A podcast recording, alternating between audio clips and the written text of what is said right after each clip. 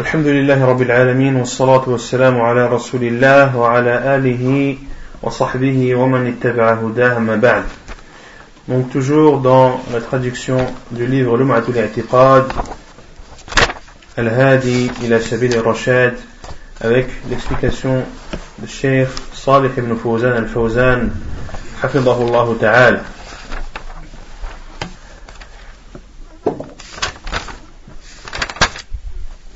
La semaine dernière, on avait euh, parlé ou expliqué la parole de l'auteur, l'imam Nuqdam al-Maqdisi, rahimahullah, وهو قوله من السنة هجران المبتدع هجران أهل البدع Il fait partie de la sunna le fait de s'écarter, de s'éloigner des gens de l'innovation. Et on a expliqué le danger euh, que comportait le fait de côtoyer les gens de l'innovation, les innovateurs, et que cela était un danger pour la personne, que cela était euh, un moyen direct euh, qui pouvait être compris comme étant un soutien à ces innovateurs ou comme un accord sur les innovations qu'ils commettent Et également, on a traité de l'importance de, ou de la gravité de l'innovation et qu'il y a deux sortes d'innovation. Il y a al-bid'atu al-asliyah et al-bid'a al-idafiyah. Il y a la bid'a euh, d'origine, à savoir qui n'a aucune origine en islam, qui est une pure invention. Et il y a la deuxième sorte d'innovation qui est le fait d'innover sur une adoration qui a une origine en islam, comme la prière par exemple, mais de la faire de façon innovée, entre autres en le faisant dans une heure bien précise ou en faisant un nombre de prières bien précis. Et on avait cité le Athar de Abdullah ibn Mas'ud euh, lorsqu'il a condamné ces gens qui étaient réunis en cercle dans la mosquée et qui se rappelaient Allah Azzawajal de façon innovée, il a condamné leurs gestes et euh, a dit que soit ils étaient dans une voie meilleure que la voie de Muhammad sallam, ou bien alors qu'ils avaient ouvert une porte vers l'innovation.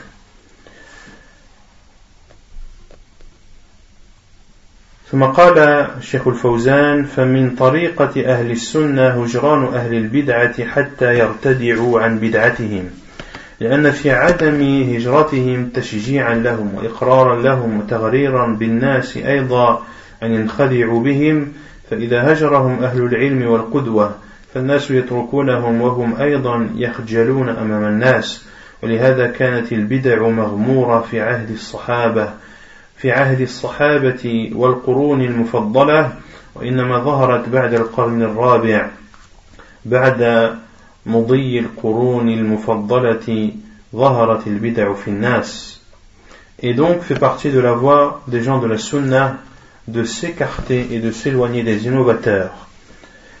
Et ceci, premièrement, pour qu'ils délaissent leurs innovations. Et également, car le fait de ne pas les s'éloigner d'eux pourrait être un encouragement. Il pourrait comprendre cela comme un encouragement ou comme euh, une acceptation de leur égarement. Mais également celui qui côtoie les innovateurs peut tromper les gens. Car les gens le voyant côtoyer des innovateurs, eh bien, penseraient du bien de ceux-ci et pourraient être influencés et tentés par leur innovation. Mais lorsqu'ils sont évités, lorsque l'on s'éloigne d'eux, eh bien les gens également s'éloignent d'eux et ils sont euh, les gens ont du mépris sur eux car ils voient les gens de la vérité ne pas se mélanger à eux. Donc s'ils ne se mélangent pas à eux, c'est que ce sont des personnes mauvaises. Pour cela que pendant l'époque des compagnons anhum et pendant les siècles euh, bénis et les meilleurs siècles ou les meilleures générations de cette communauté, eh bien, l'innovation était quasi inexistante. Était quasi inexistante et les innovateurs ont commencé à sortir leurs cornes à partir du quatrième ou à partir de la quatrième génération. Donc après la génération de Atbar at-Tabi'in. ثم قال الشيخ الفوزان ولا يقال ما يقوله بعض الجهال الآن إن المبتدع تذكر حسناته ويبين ما عنده من البدع وما يسوء وما يسمونه بالموازنات فهذا فيه ترويج للبدع نحن لم نؤمر بعد الحسنات هذا إلى الله سبحانه وتعالى. وما الذي يدرينا عن حسناتهم؟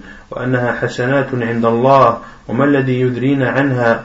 لم نؤمر بهذا. وإنما, وإنما أمرنا أن ننبه عن الخطأ ليجتنبه الناس وليتوب المخطئ إلى الله. إذا أراد الله به خيرا أما أن تذكر حسناته ومزاياه فهذا يهون البدعة عن الناس Puis Cheikh Fawzan dit Et il ne faut pas dire, comme disent certains ignorants aujourd'hui ou à notre époque, à savoir que l'innovateur, l'on doit citer ses côtés positifs et l'on doit euh, montrer également ses côtés négatifs.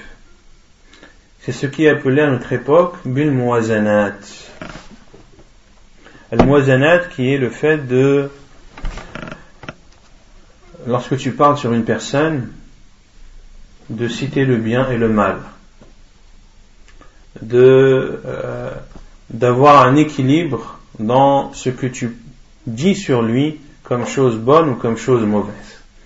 Et ceci est un égarement. Et les savants, alhamdulillah, ont répondu à, ce, à cet égarement et à cette façon de penser qui malheureusement euh, est diffusé à notre époque. À savoir que pourquoi tu parles sur cet innovateur et tu ne dis que le mal? Pourquoi tu ne dis pas tout le bien qu'il y a en lui? Il faut être juste. Allah nous a ordonné d'être juste, non وإذا يا أيها الذين آمنوا ما هي الآية وإذا حكمتم بين الناس أن تحكموا et lorsque vous jugez entre les gens, de juger euh, en étant juste. Et ils disent, euh, lorsque tu cites quelqu'un, eh bien cite le bien et le mal. Et il y a dans beaucoup de euh, biographies des savants, lorsque les savants parlent de tel ou tel savant, ils disent ses côtés positifs et ses côtés négatifs. Comment répondre à cette ambiguïté?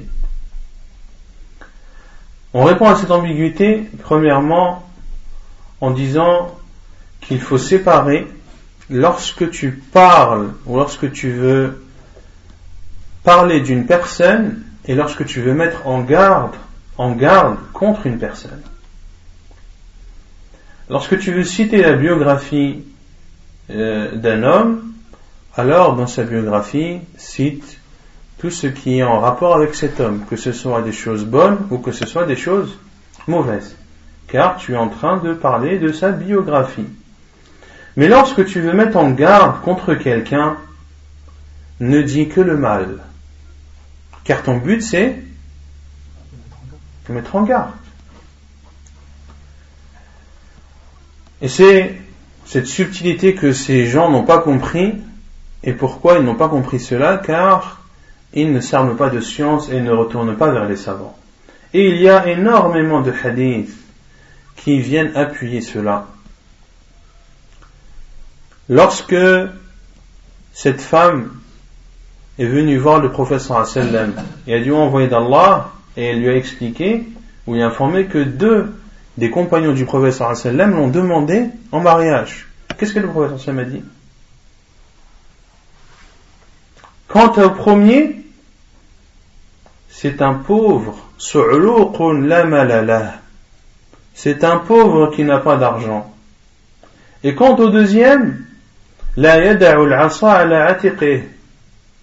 ne laisse pas euh, le bâton sur son épaule. Autrement dit, c'est un homme qui, qui frappe les femmes et qui bat ces femmes. Ce sont deux compagnons du professeur sallam. Une femme qui est venue demander au professeur sallam sur ces deux hommes qui l'ont demandé en mariage. Et le professeur sallam n'a dit que que les alors que c'est des compagnons. Le professeur sallam aurait pu dire Quant au premier, il est pieux, il jeûne, il jeûne le jour, il prie la nuit, etc., etc. Non. Le professeur sallam a s'est contenté de dire ce que, ce qui allait suffire à cette femme. Car cette femme veut savoir. Et le professeur sallam, lorsqu'il a parlé, il a parlé pour mettre en garde. Pour prévenir cette femme, attention, si tu te maries avec lui, voilà à quoi t'attendre. Si tu te maries avec lui, voilà à quoi t'attendre. Donc, lorsque tu veux mettre en garde contre quelqu'un, ne cite que ses défauts. Et si tu ne fais pas ainsi, alors tu ne pourras mettre en garde contre personne. Si tu veux mettre en garde contre, je ne sais pas, un, non-musulman dont la mécréance ne fait, dont la mécréance est connue de tout le monde, eh bien, dans ce cas, dis aussi que c'est une personne généreuse, que c'est une personne euh, super sympathique, etc., etc. Si tu veux être juste, entre guillemets, sois juste jusqu'au bout et avec tout le monde. D'accord? Mais Allah Azzawajal, lorsqu'il a parlé des... Euh, lorsque le professeur Sam a parlé du mauvais compagnon, que le mauvais compagnon, on ne doit pas... Euh, ou qui, il est comparable à un vendeur de, ou un forgeron, est-ce que dans ce compagnon, il n'y a que du bien, il n'y a que du mal? Dans toute personne, ou dans beaucoup de personnes, tu vas trouver des choses bonnes comme des choses mauvaises. Mais là, on parle de mise en garde. Et si, lorsque tu veux mettre en garde contre un innovateur, tu dois dire, ben, il a cette innovation, il dit que le Coran, c'est euh, une créature, il dit qu'Allah est partout, euh, euh, il dit qu'il est autorisé de demander au prophète sallallahu alayhi wa sallam, d'invoquer le prophète sallallahu alayhi wa sallam, mais c'est vrai aussi que c'est une personne, quand il prie, il pleure beaucoup, euh, il est toujours à la mosquée, euh, il, est, il est toujours le Coran. Une personne qui va entendre ce genre de discours, comment il va, quelle position il va avoir vis-à-vis de cette personne? Je vais m'asseoir avec lui, je vais lire le Coran, ou euh, non, euh, il demande d'appeler le professeur la personne elle va plus savoir où se mettre. Et c'est un des moyens utilisés par les innovateurs à notre époque, justement pour euh, justement ramener tout le monde et être tous sous une même enseigne.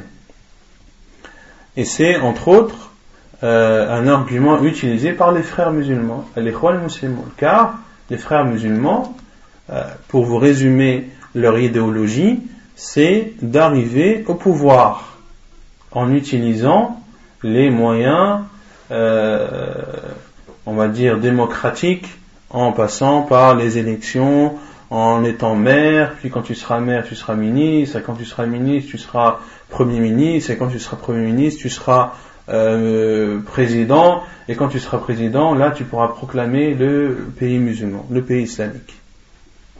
Voilà. C'est leur façon de penser. Pour vous la résumer de façon globale. Mais pour arriver à la tête de l'État, il y a beaucoup, beaucoup d'étapes à franchir. Et pour être maire, ben, il faut des voix. Et pour être ministre euh, ou pour être député, il en faut encore plus.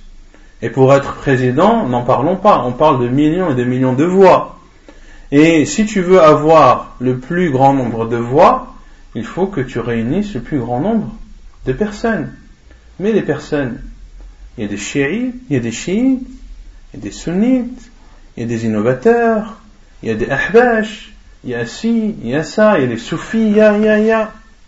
Toutes ces sectes en islam, qu'est-ce que tu vas faire de toutes ces sectes? Si tu veux arriver à, à ton but ultime, tu es obligé de rassembler toutes ces personnes. Et comment rassembler toutes ces personnes C'est simple. On leur dit Vous êtes d'accord sur la base. Tout le reste, c'est pas important. T'es musulman? Tu dis la ilaha illallah Tafaddal ma'ana. Viens avec nous, il n'y a pas de problème. T'es chiite, t'es soufi, t'es salafi, non, par contre, c'est l'exception, c'est, non, c'est le, c'est le cancer de la communauté comme a osé le dire l'un d'entre eux. Que les salafis, ce sont les cancers de la communauté. Donc, euh, de réunir tous ces gens, quelle que soit leur idéologie, quel que soit leur, euh, leur égarement, quelle que soit leur façon de comprendre l'islam, etc., etc., peu importe, ce qui est important, c'est le nombre, ce n'est pas la qualité. Et ceci est totalement contraire à la méthode qu'a employée le professeur pour arriver lui aussi à la tête. Car le professeur est devenu le gouverneur des musulmans en utilisant quelle méthode? Est-ce qu'il a privilégié la quantité ou la, ou la qualité? La qualité, sans il a commencé à éduquer ses compagnons les uns après les autres, et une fois que le tawhid a été ancré dans leur cœur, et une fois que leur religion était, ils étaient fermes dans leur religion, et eh bien ainsi l'islam s'est propagé petit à petit jusqu'à devenir euh, aujourd'hui ou jusqu'à avoir aujourd'hui plus de euh, milliard et demi de musulmans. Donc c'est ainsi qu'il faut faire, commencer petit à petit et commencer par la base et non par la tête. Car ce président musulman qui va apparaître, qui pense pouvoir apparaître, mais jusqu'à aujourd'hui, rien n'a euh, rien cela n'a pas abouti jusqu'à aujourd'hui, mais malgré cela, il persiste dans cette voie. Il persiste dans cette voie, et ce que l'on constate, c'est que tous ceux qui entrent dans la politique, eh bien, finissent par euh, délaisser euh, leur religion et commencent à être de plus en plus égarés et déviés dans leur religion. Celui qui rentre euh, dans une assemblée nationale avec un qamis et une shashia, eh bien, il en ressortira rasé avec un costard cravate. Il ne portera pas longtemps son qamis et sa shashia. Donc, il faut ouvrir les yeux et commencer par la base, car même si en supposant que ce gouverneur arrive à la tête d'un pays et proclame du jour au lendemain euh, pays islamique, est-ce que les gens vont le suivre? Est-ce que les gens ont été éduqués? Est-ce que les gens sont prêts à avoir un pays islamique et à euh, se soumettre aux lois d'Allah Est-ce que les gens sont prêts? Est-ce qu'ils ne veulent pas se soulever contre lui et régler son histoire en quelques heures? Il faut donc commencer par la base et ensuite, petit à petit, monter, même si ce chemin est long. Le problème, ce n'est pas la longueur du chemin, c'est le fait d'être dans ce chemin. Peu importe si cela va prendre des siècles, mais au moins tu sais que c'est le seul chemin qui pourra t'amener à la félicité dans cette vie d'ici-bas et dans l'au-delà. Il faut donc prendre en garde, prendre garde, euh, faire attention à cette règle appelée al-muazanat qui a, comme je vous l'ai dit, le simple but de réunir tout le monde, quelle que soit leur euh, croyance ou quel que soit leur leur étigère, à savoir le chemin qu'ils ont emprunté. Naamar. Okay. طيب. Euh, et Cheikh Fawzan dit nous, on ne nous a pas demandé de regarder les bonnes actions des gens. Et de toute façon, qui peut nous garantir que ce sont des bonnes actions Un tel que tu vois lire le Coran ou prier la nuit, qui te dit que cette lecture est acceptée de lui Ou qui te dit que cette prière est acceptée de lui Ce ne sont des choses que nous n'avons pas à regarder. Parce que tu veux mettre en garde contre quelqu'un, mais en garde contre ses erreurs, car ses erreurs sont réelles, elles sont là, elles sont évidentes, et il faut mettre en garde les gens contre celle-ci. ومباينتهم قال الإمام ابن قدامة رحمه الله ومباينتهم ومباينتهم يعني مفارقتهم وعدم مصاحبتهم ومجالستهم من أجل أن يحذرهم الناس أو أن يحذرهم الناس من أجل أن يخ أن يخجلوا به أن يخجلوهم ويكون ضعفاء في المجتمع كما كان ذلك في عهد القرون المفضلة. كان المبتدع مغمورين مغمورين لا قيمة لهم ولا يؤبه بهم وإنما ظهروا بعد مضي القرون المفضلة. Et également, l'imam de Qudam a dit de se séparer d'eux et de ne pas être leurs amis, de ne pas les côtoyer, comme nous l'avons vu, pour que les gens prennent garde contre eux. Et pour qu'il n'ait plus d'influence sur la société, comme cela a été le cas pendant l'époque des compagnons, radiallahu anhum. وترك الجدال والخصومات في الدين. كذلك من السنة ترك الخصومات في الدين. الدين ولله الحمد واضح بينه الله ورسوله صلى الله عليه وسلم. والواجب علينا الامتثال والعمل. ولا نتخاصم في أمور العبادات وأمور الدين. ونناقش لماذا شرع الله كذا ولماذا أمر الله بكذا. وما هي الفائدة في كذا. كما يفعل بعض الناس يمضون وقتهم في هذه الأمور. لماذا كذا ولماذا كذا؟ ما الحكمة في كذا؟ كأن عنده شك. فالواجب الامتثال إذا صح الدليل عن الله وعن رسوله صلى الله عليه وسلم فواجبك الامتثال وترك الجدال والخصومة. وما كان لمؤمن ولا مؤمنة إذا قضى الله ورسوله أمرا أن يكون لهم الخيرة من أمرهم. إذا عرفت الحكمة فاحمد الله. وإن لم تعرفها فلست بمكلف بالبحث عن الحكمة. أنت مكلف بمعرفة الدليل. وما دام قد عرفت الدليل وجب عليك الامتثال ولا يتوقف امتثالك على معرفة الحكمة. وهذا سبيل المؤمنين. أما سبيل أهل الشك وأهل الضلال فهو الجدال والخصومات. والنقاش مع أوامر الله وأوامر رسوله صلى الله عليه وسلم وإضاعة الوقت في هذا في هذه الأمور وتنقص الأوامر والنواهي عندهم فهذا من عمل الشيطان والعياذ بالله فهذا في الجدال الذي لا فائدة من ورائه également de délaisser toute polémique et toute euh, dispute dans la religion. C'est-à-dire qu'il ne faut pas polémiquer avec les gens de l'innovation. Comme a dit Charles Fawzan, et également fait partie de la sunna le fait de délaisser toute polémique dans la religion. Car la religion est claire par la grâce d'Allah subhanahu wa ta'ala. Allah Azza l'a montré, l'a expliqué ainsi que son envoyé sallallahu alayhi wa sallam. Quant à nous, il nous est demandé de nous soumettre et d'œuvrer.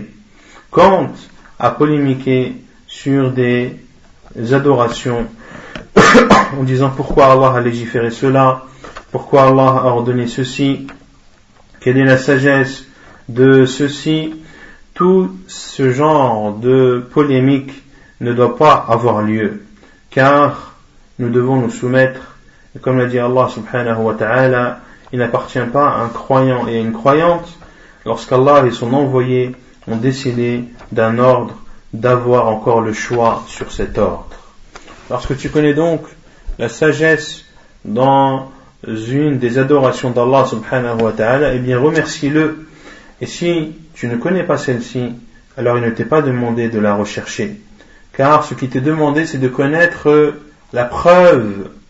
Et à partir du moment où cette preuve est authentique, eh bien, mets-la en pratique. Ceci est la voie qu'ont emprunté les croyants quant aux gens de l'égarement, quant aux gens qui sont éprouvés par la maladie du doute, eh bien, ils passent leur temps à polémiquer sur les ordres d'Allah et sur les ordres du prophète sallam et perdre leur temps dans cela. Et le fait de polémiquer sur ce genre de sujet, eh bien, amène à se laisser aller dans les ordres et dans les interdits. De se laisser aller dans les ordres et dans les interdits. Et on voit beaucoup les gens ou les innovateurs polémiquer sur cela sur telle chose, pourquoi Allah l'a interdit Si Allah l'a interdit, c'est pour cela. Donc nous, à notre époque, dans notre pays, cela ne nous concerne pas, donc cette chose n'est pas autorisée. Et euh, c'est un moyen utilisé aussi la plupart du temps par euh, les frères musulmans qui ont, et ça il faut bien l'avoir en tête, toujours cette même idée de rassembler les gens. Et pour que les gens t'écoutent et pour que les gens soient autour de toi, il faut que tu leur dises ce qui va, ce qu'ils veulent entendre et ce qui va leur plaire. Si tu dis aux gens, il vous est autorisé d'acheter une maison en faisant un crédit à la banque, qu'est-ce que les gens vont dire de toi? Inch'Allah, eh non, le cheikh il a dit ça, on a le droit d'acheter une maison. Ah ouais, il est trop bien ce cheikh. Ah, il a aussi dit ça, et ça, et ça. Ah, Inch'Allah, l'islam en vérité c'est une religion facile. Et les autres, là, ils disent on n'a pas le droit d'acheter une maison, on n'a pas le droit de raser la barbe, on n'a pas le droit de, on n'a pas le droit de fumer, on n'a pas le droit. Il faut donc craindre Allah subhanahu wa ta'ala et ne pas rentrer dans ce genre de polémique.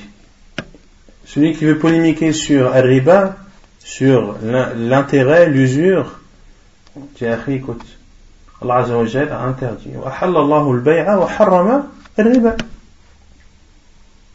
Allah Azza a autorisé la vente et il a interdit l'usure. Qu'est-ce que tu veux de plus? Si vous vous repentez, alors reprenez votre capital. Si vous ne faites pas, alors, eh bien, euh, préparez-vous à une guerre de la part d'Allah et de son envoyé. C'est un sujet qui est clair, un sujet qui n'a pas besoin de savoir pourquoi Allah a interdit, etc. Allah nous a interdit l'usure, il nous a autorisé la vente, et dans la vente, il y a euh, al-kifaya. Dans la vente, il y a ce qu'il te suffit. Et combien de milliards de personnes vivent grâce à, à la vente, al si ce n'est tout le monde. Il n'y a pas une personne qui vit sans que euh, ses revenus soient euh, à l'origine, de près ou de loin, d'une vente.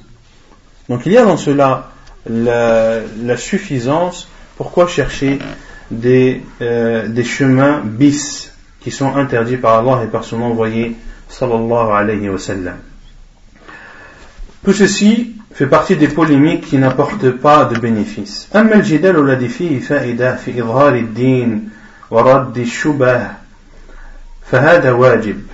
قال تعالى لنبيه وجادلهم بالتي هي أحسن وقال ولا تجادلوا أهل الكتاب إلا بالتي هي أحسن إلا الذين ظلموا منهم فالجدال إذا كان المقصود منه إظهار الحق وقمع الباطل ورد الشبه فهذا جدال محمود لأنه لبيان الحق وحماية الدين. أما الجدال الذي يقصد منه التعسف والتكلف وإظهار الشخصية عند الناس فهذا لا يجوز لأنه لا فائدة من ورائه بل يوغر الصدور ويوقع العداوة بين الناس. فالجدال الذي لا فائدة من ورائه منهي عنه. وفي عهد عمر ظهر رجل يقال له صبيغ كان يجادل في بعض الأمور يسأل عن متشابه القرآن فاستدعاه عمر وضربه ثم أجلاه من المدينة حتى تاب إلى الله ورجع عمه وعليه Donc il y a la polémique qui n'apporte aucun bénéfice, qui doit être abstenu,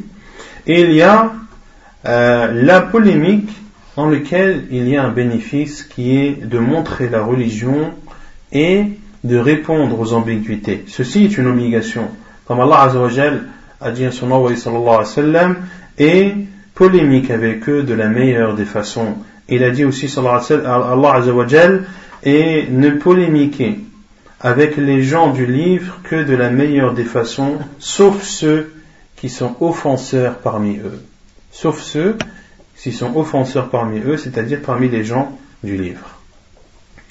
La polémique, lorsque son but est donc de montrer la vérité et de euh, anéantir le mal et de répondre aux ambiguïtés, ceci est une polémique qui est recommandée pour montrer la vérité, protéger la religion. Quant aux polémiques qui ont pour but que la personne se montre devant les gens, euh, ou qui a pour but de créer la zizanie entre les gens, ceci est une polémique qui n'a pas lieu d'être. Et à l'époque de Omar, un homme est apparu est connu sous le nom de Sabir. Et on avait déjà parlé de cet homme qui polémiquait avec Omar ibn al-Khattab dans certains versets du Coran. Qu'est-ce qu'a fait Omar? Est-ce qu'il a polémiqué avec lui? Ou est-ce qu'il a fait autre chose? Qui s'en rappelle Darabah. Il l'a frappé et il l'a expulsé de Médine. Et ce n'est qu'une fois que cet homme s'est repenti qu'il a pu revenir à Médine. Est-ce que Omar al-Khattab n'avait pas l'assistance pour lui répondre? Bien sûr. Mais de polémiquer avec une personne comme celle-ci, qui polémique dans le but d'avoir une popularité, dans le but de semer une zizanie, eh bien Omar al-Khattab ne lui a pas donné ce privilège de pouvoir euh, faire un débat avec lui, mais il l'a plutôt éduqué de la façon que cet homme méritait. هذا دليل على أن الذي ليس له هم إلا الجدال والمناقشة في أمور العبادات والتشكيك في أمور الدين أن هذا رجل سوء ينبغي أن يؤدب ويمنع من هذه الأمور والتظاهر بها أمام الناس. Ceci prouve, comme l'a dit Cheikh Fawzan, que celui qui polémique dans le seul but de polémiquer et de semer des doutes dans la religion, que ceci ou que celui-ci est un homme mauvais et il est demandé de l'éduquer et de l'empêcher de faire ces choses et d'apparaître au sein des gens. ويدخل في ذلك ما يعمله بعض الجهال الآن من التشكيك في الأحاديث وتضعيفها ويبثون هذا بين الناس والعوام العوام ما مصلحتهم في هذا هذا يشكك الناس في أمور الدين يشككهم في السنة ولا يظهر هذا أمام الناس وأمام الجهال المبتدئين في طلب العلم هذا إنما يكون من شؤون العلماء المتخصصين في أمور الجرح والتعديل وأمور الشريعة ويكون بينهم ولا يظهر للناس وأمام الناس فيجب الحذر من هذه الطريقة. Et entre également dans ce cas de figure ce que font certains ignorants à notre époque en semant des doutes sur des hadiths et sur leur faiblesse.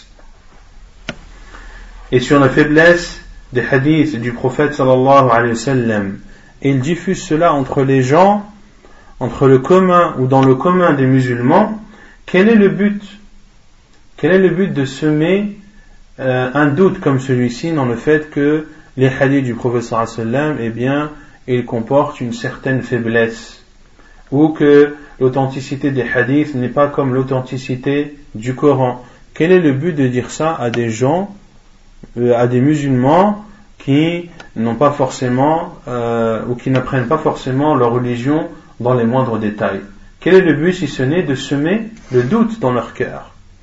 De semer le doute dans leur cœur et de porter atteinte à la sunna du prophète sallallahu alayhi wa sallam qui est l'une des deux sources par lesquelles les musulmans puisent leur religion. Ceci est du ressort des savants. C'est aux savants de parler sur ce genre de sujet.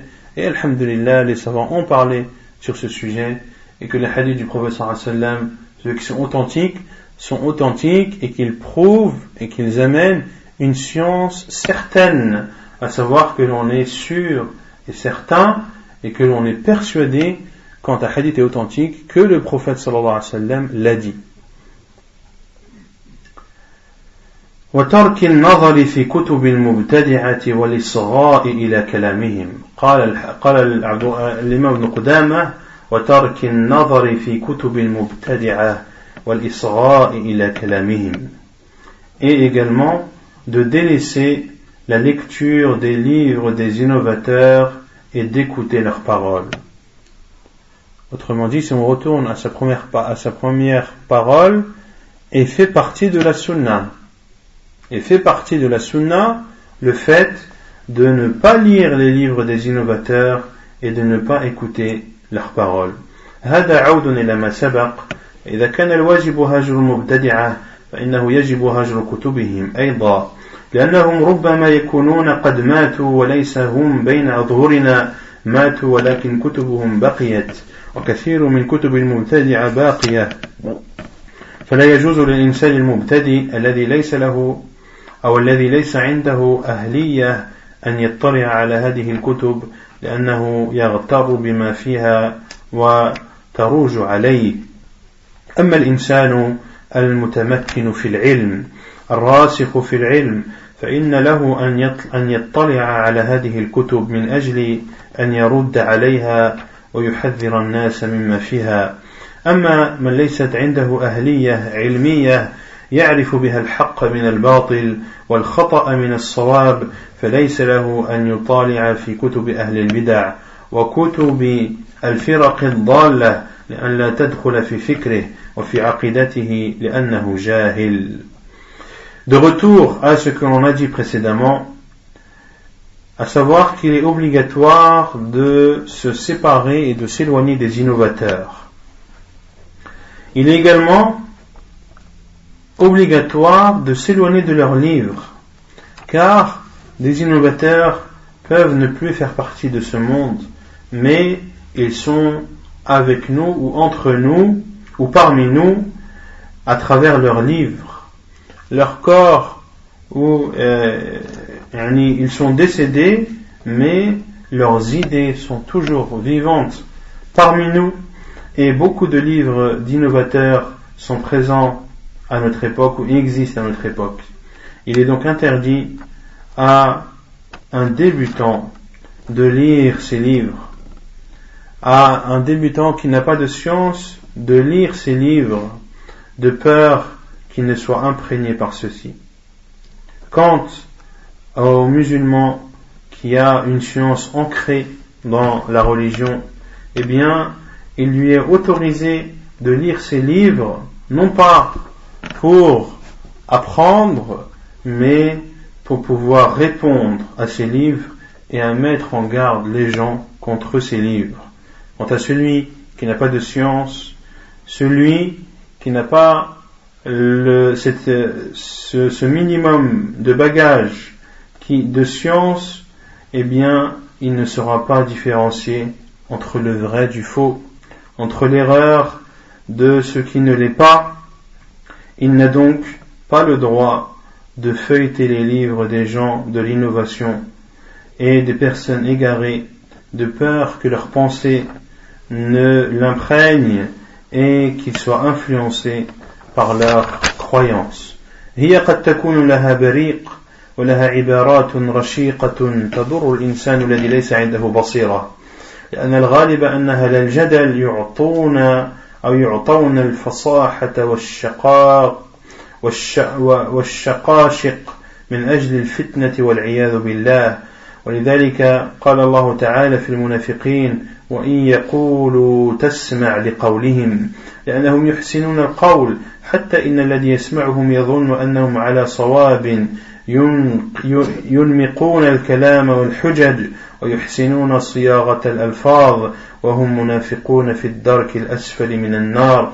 الشاعر يقول في زخرف القول تزيين لباطله والحق قد يعتريه سوء تعبيري.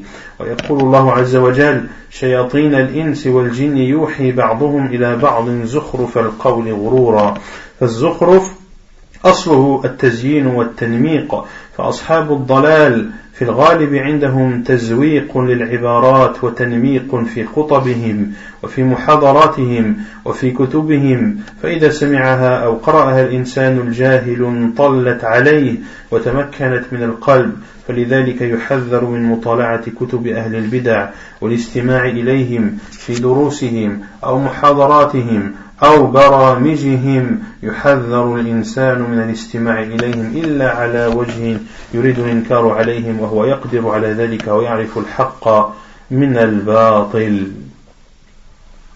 Puis Cheikh Fawzan, Hafidahullah, continue son argumentation en disant qu'il n'est pas autorisé, comme on l'a vu, à un débutant de lire des, les livres des innovateurs car il n'a pas la science qui lui permette de distinguer le vrai du faux. Et également, ces paroles peuvent être un scintillement. Et les phrases peuvent être belles et porter atteinte à la personne qui n'a pas de clairvoyance. Car la plupart des innovateurs, eh bien, ils ont une certaine éloquence et une facilité d'expression afin d'attraper et d'attirer les gens vers eux, qu'Allah Azzawajal nous en préserve. Et Allah Azzawajal a dit, concernant al-munafiqun, a dit sur les hypocrites, en parlant à son professeur sallam, et si ils disent, tu écoutes leur dire. Autrement dit, que les hypocrites avaient une façon de parler qui était belle, qui était éloquente et qui attirait l'attention des gens. Et celui qui écoute leurs paroles, eh bien, a l'impression que c'est la vérité même en euh, utilisant des arguments, en formulant les phrases d'une certaine façon, alors qu'en réalité, ce sont des hypocrites qui sont dans les, euh, dans les profondeurs les plus basses de l'enfer, et un poète a dit, في زخرف القول تزيين لباطله والحق قد يعتريه سوء تعبيره Autrement dit, si on peut traduire ce vers, dans la beauté, dans la beauté de la parole, il y a un embellissement de son égarement. Et la vérité peut être euh, hmm, et la vérité peut être altérée par une mauvaise formulation. Donc, la beauté d'une parole peut embellir son égarement. La parole en elle-même est égarement, mais le fait de la dire d'une façon belle et d'une façon agréable à écouter, eh bien, ça t'embellit, ça te met une couche, euh, une belle couche qui te cache cet égarement. Et l'inverse est vrai. La vérité peut être altérée par euh, une mauvaise formulation. Une personne peut dire la vérité, mais il la dit d'une façon tellement mauvaise que ça ne peut pas être vrai. Il a dit, il ne sait pas parler, euh, il parle d'une façon trop compliquée que ce qu'il dit ne peut pas être vrai alors que ce qu'il dit est la vérité même. Donc, il ne faut pas être dupé par les belles paroles. Il ne faut pas suivre une personne parce que, mashallah, il parle bien. Ah ouais, mashallah, quand tu l'écoutes, oh, ces paroles, elles rentrent dans ton cœur direct. Ouais, rien rentre dans ton cœur. Mais qu'est-ce qui rentre dans ton cœur Est-ce que c'est des belles paroles ou est-ce que c'est du poison Parce que la beauté de la parole n'en fait pas la vérité. La vérité, on ne la connaît pas des gens. C'est les gens que l'on connaît à travers la vérité. الحق الرجال لا يعرفون الحق لا يعرف بالرجال ولكن الرجال يعرفون بالحق la vérité, tu ne la connais pas parce que c'est un tel qui l'a dit. Mais tu dois connaître un tel parce qu'il dit la vérité. Donc tu pars de la vérité et ensuite tu recherches les personnes qui disent celle-ci. Mais ne pars pas de cette personne qui dit des belles paroles et donc tu en déduis que c'est la vérité car tu auras commis une grave erreur. Et Allah a dit également dans Surat Al-An'am euh, qu'à chaque prophète nous avons aussi à chaque prophète nous avons assigné un ennemi. Des diables d'entre les hommes et les djinns.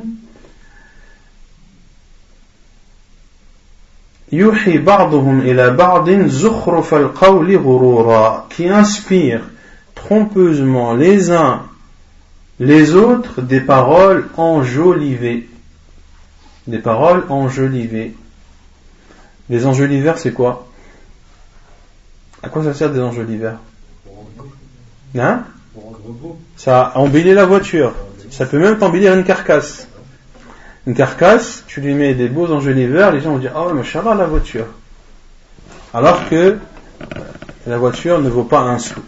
Donc, euh, Allah Azzawajal ici dit que ces djinns ou ces ennemis des diables d'entre les hommes et les djinns qui inspirent les uns les autres des paroles enjolivées, c'est-à-dire des paroles embellies, des paroles qui sont prononcées d'une façon belle qui les rend acceptables ou acceptées chez les gens.